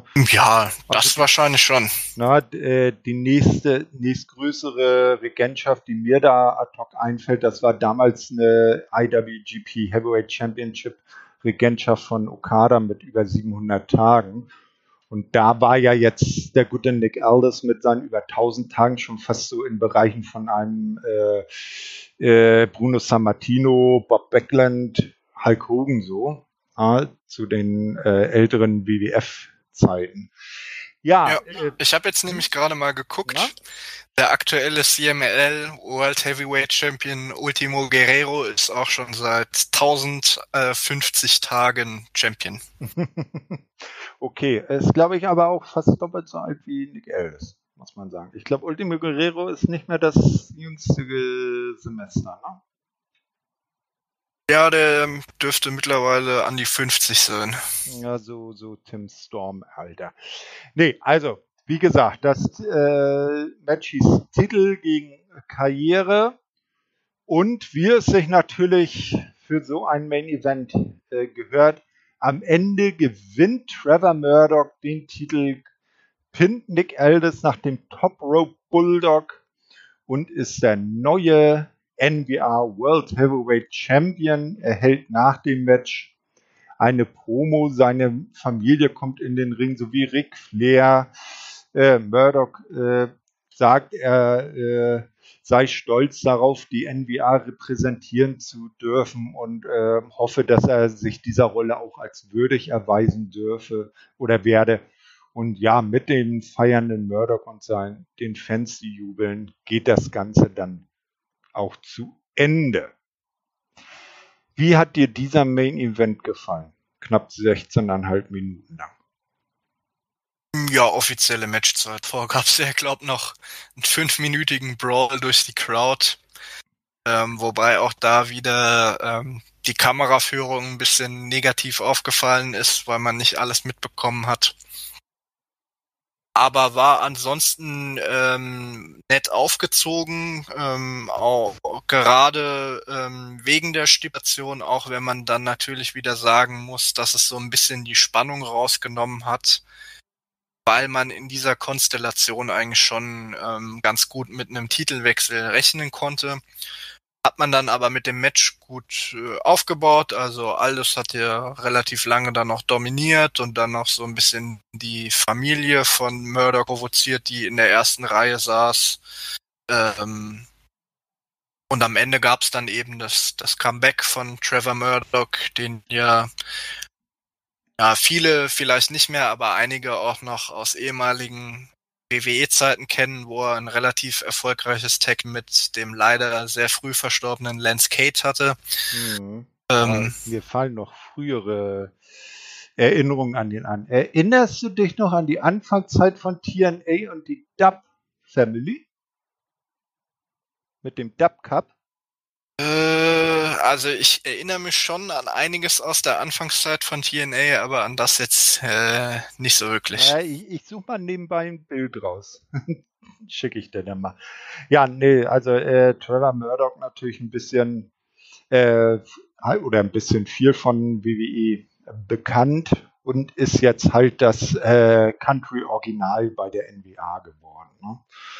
Ja, wobei ich halt auch da sagen muss, wie gesagt, war ganz nett aufgezogen. Match war halt auch okay dann mit Verlauf und dem Titelgewinn am Ende, aber ob man jetzt mit ähm, Trevor Murdoch als World Heavyweight Champion ähm, mehr Aufmerksamkeit erregt oder den nächsten Schritt macht, ist halt so eine Sache. Also ich bin kein großer Fan von Nick Aldis, muss ich sagen. Sehe ich genauso wie ähm, teilweise ähm, Cody Rhodes dann, der war ja auch mal NWA World Heavyweight Champion und dann auch später bei AEW. Ich eigentlich eher weniger im Main Event, aber Nick Aldis hat halt schon nochmal eine etwas größere Strahlkraft und äh, meiner Meinung nach auch mehr wrestlerische Fähigkeiten als Trevor Murdoch, der jetzt auch nicht mehr der Jüngste ist. Nee, das ist wohl richtig. Ja, Nick Aldis ist, glaube ich, jetzt Anfang Mitte 30. Äh, Wäre eigentlich, äh, finde ich, auch eher vielleicht interessant, wenn man ihn mal bei AEW sehen würde. Impact kennt man ihn schon, da war er auch mal World Champion einmal, als Magnus damals noch. Ja, ein ganz grausamer Titelrun, bei dem man ihn total verbuckt hat. Unter anderem im Abschiedsmatch von AJ Styles damals. Hm. Ähm, aber zum Beispiel bei AEW wäre schon interessant, vielleicht wenn man jetzt da mal guckt, wie das so ums Death Triangle weitergeht, wenn sich da zum Beispiel die Lucha Brothers dann doch am Ende äh, äh, Andrade anschließen und der gute Pack dann alleine steht, dass er sagt, hm, ich hole mir mal Verstärkung und dann hat er plötzlich dann einen Nick Ellis und vielleicht einen Will Osprey an seiner Seite. Und dann gibt es da oh. das Mexikaner-Trio gegen das äh, Briten-Trio. Also ich hatte bei äh, Magnus früher, beziehungsweise jetzt Nick Aldis eigentlich immer das Gefühl so, der würde eher äh, von seinen Fähigkeiten und von seinem Look her zu WWE passen. Also ich weiß jetzt nicht, ob ich ihn unbedingt bei AEW sehen möchte. Aber für NWA hat er halt schon ganz gut gepasst und da auch zumindest so ein, eine gewisse Draw Power reingebracht. Und wird jetzt meiner Meinung nach schon interessant zu sehen sein, wie es jetzt mit äh, NEW dann weitergeht, weil wie gesagt, so der große Champion ist Trevor Murdoch jetzt meiner Meinung nach auch nicht. Nee, also auf jeden Fall nicht so der, der die Promotion so auf seinen Schultern tragen kann, wie es echt Nick Aldis äh, in Perfektion getan hat. Das war, der hat ja das Wort Champion richtig auch ausgestrahlt. Ne? So, wenn er dann Genau. so bei Interviews immer im feinsten Anzug gekommen ist, immer distinguiert da gesprochen hat und im Ring dann so seinen richtig schönen äh, Style gerüstelt hat. Das, also das war ein Champion, wie man sich vorstellt. Ja, ich finde halt, NWA hat sich jetzt mit Corgan eine gewisse, in den letzten Jahren eine gewisse ähm, äh, Basis aufgebaut, eine gewisse Relevanz aufgebaut, ähm, haben auch einige gute Wrestler mittlerweile im Roster, auch wenn es jetzt vielleicht nicht ähm, so breit oder so tief besetzt ist. Aber es fehlt jetzt so ein bisschen was, ähm, die eine oder anderen Talente im Roster oder der eine oder andere größere Name, um dann noch so ein bisschen den nächsten Schritt zu machen. Mhm. So, ich habe dir jetzt mal einen Link geschickt. Da siehst du ein Bild von der Dub Family. Ne? Und links den Herrn haben wir halt auch im Main Event gesehen. Das ist, Oh, da sieht er aber noch sehr, sehr jung das aus. war Anfang der 2000er. Also Ja, muss er, wenn's Ja, ja, 2002 ist ja. der TNA an den Start gegangen. Ganz genau, und die waren fast von Anfang an dabei. Das war, war äh, auch sehr lustig. Das waren zwei etwas, naja, zurückgebliebene Brüder und die gute Dame, die er da in Händen im Arm hält, das ist dann die Cousine von den beiden, die, die Fluffed hieß sie. Und die hat ganz gerne mal mit ihren Cousins geschmust. Ja, das passt ja zu ne? dem Cowboy-Südstaaten-Gimmick, Ja, das genau. Murdoch hauptsächlich äh, verkörpert hat immer.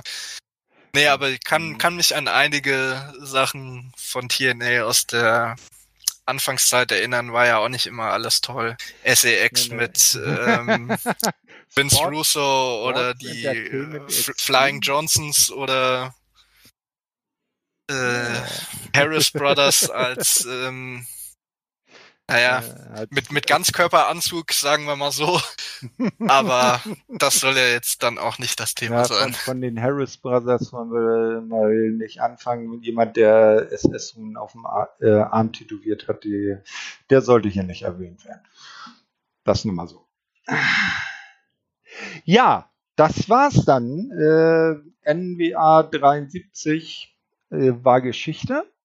Wie hat dir dieser Event so als Gesamt gefallen und in Relation zum Event am Abend davor zur Damenshow? Hm, Ja, ich würde sagen, eigentlich relativ gleichwertig. Ähm, insgesamt war vielleicht die Anniversary Show ein bisschen besser. Dafür fand ich, war mit Camille gegen Leila Hirsch das beste Einzelmatch bei der Empower Card mit dabei. Und insgesamt ähm, war jetzt kein herausragendes Wrestling, aber ich denke, das konnte man auch von NWA mit dem Roster nicht erwarten. War aber ähm, beide Shows zusammen eigentlich ein gutes, gutes äh, Wochenende Wrestling. Ähm, auch gute Shows von NWA und wie gesagt, in Zukunft wird man jetzt mal abwarten müssen, was dann vielleicht mit den Kooperationen mit den anderen Promotions noch so geht und ob man dann tatsächlich nochmal ähm, den nächsten Schritt machen kann und ähm, vielleicht dann auch einfach wieder dahin kommt, dass die Promotion noch relevanter ist, man in größere Hallen gehen kann, ähm, vielleicht dann auch ähm, richtigen, eine richtige TV-Show bekommt. Mit Billy Corgan hat man da ja eigentlich einen, im Hintergrund, der relativ gut vernetzt ist äh, in der Entertainment-Branche. Und insofern wird man halt mal abwarten müssen. Ähm, aktuell kann man sagen, NWA ist ganz gut durch die Corona-Pandemie gekommen und hat auch immer noch eine ganz gute Basis, aber wo es dann jetzt in Zukunft hingehen wird, ist noch relativ unklar.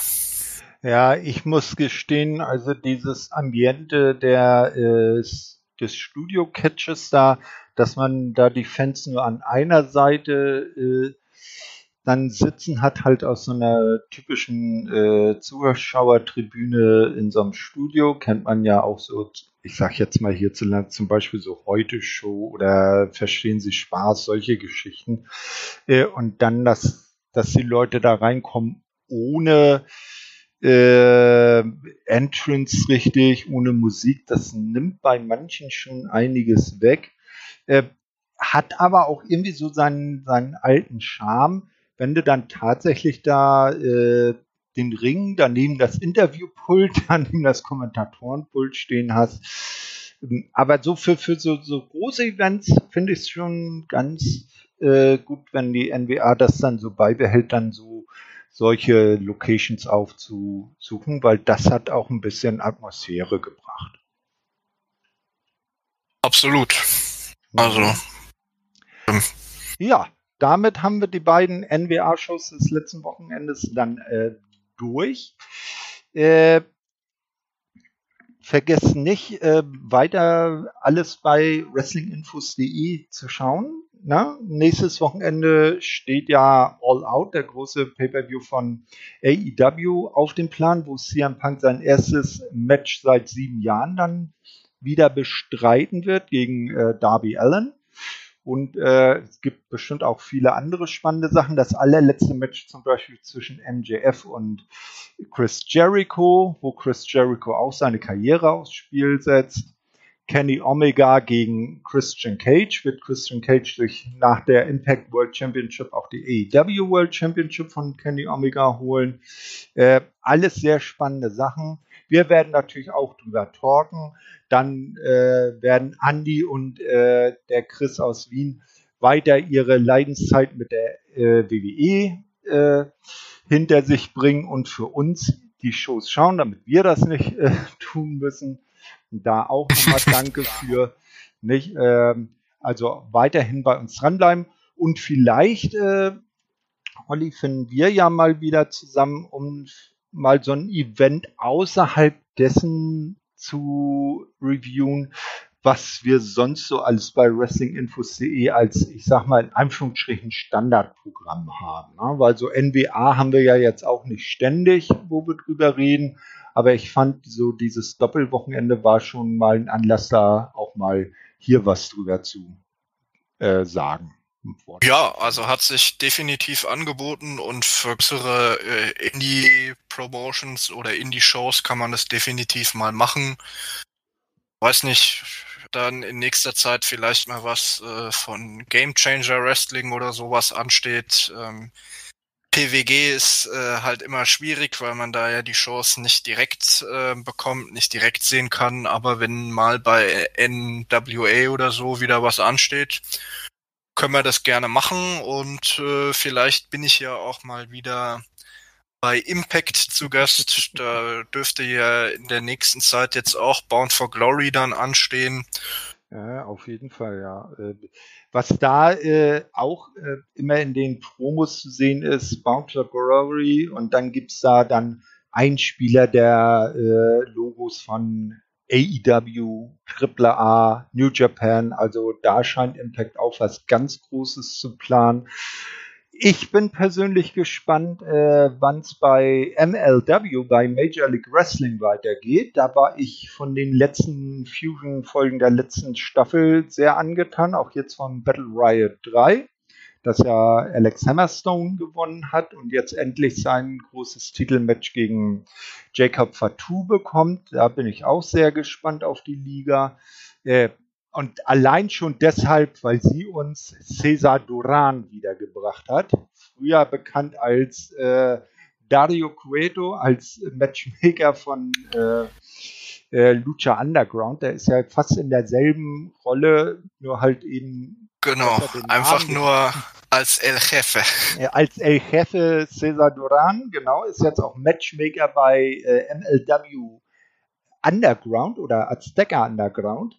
Das wird ja irgendwie so eine eigene Geschichte da, sehr spannend. Na, hat auch weiterhin sein Headquarter im Tempel in Boyle Heights in LA, hat weiter seinen roten Plastikstier auf dem äh, Schreibtisch stehen. Herrlich. Na, also das allein schon ist es wert, MLW zu schauen. Genau, also es gibt genug gutes Wrestling draußen. Vielleicht machen wir in der kommenden Zeit mal wieder so einen Indie-Podcast, sage ich jetzt mal. Und ansonsten ähm, hört bei unseren anderen Podcasts rein. Gerade der Thorsten ist da ja auch bei Impact und bei AEW vertreten regelmäßig.